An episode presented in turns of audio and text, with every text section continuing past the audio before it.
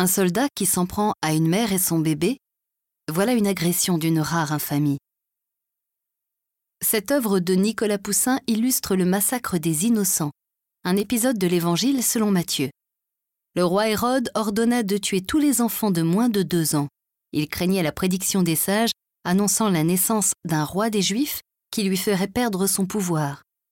Cet enfant n'était autre que Jésus, le Fils de Dieu. Ici, Poussin ne cherche pas à représenter la tuerie par la quantité des meurtres commis, il s'intéresse plutôt à l'intensité et à la cruauté de la violence. Le massacre se réduit donc à quelques personnages qui, à eux seuls, résument l'horreur.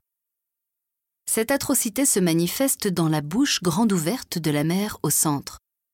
Ce hurlement silencieux constitue le point d'articulation d'une composition extrêmement travaillée qui permet au regard de circuler à travers la peinture. La mère regarde la lame de l'épée, tandis que le soldat regarde l'enfant qu'il s'apprête à tuer. Au hurlement de la mère répondent les pleurs de celle de droite, folle de tristesse avec son enfant mort. Le bras du petit cadavre pend juste au-dessus d'un autre enfant, vivant lui, porté par sa mère qui tente de s'enfuir.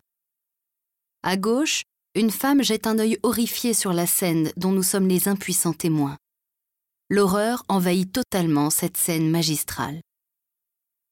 Poussin était encore un tout jeune peintre lorsqu'il réalisa ce tableau. Déjà très admiré au début du XVIIe siècle, il influença les plus grands artistes, tels que Picasso, qui s'en inspira pour une femme hurlante dans son Guernica.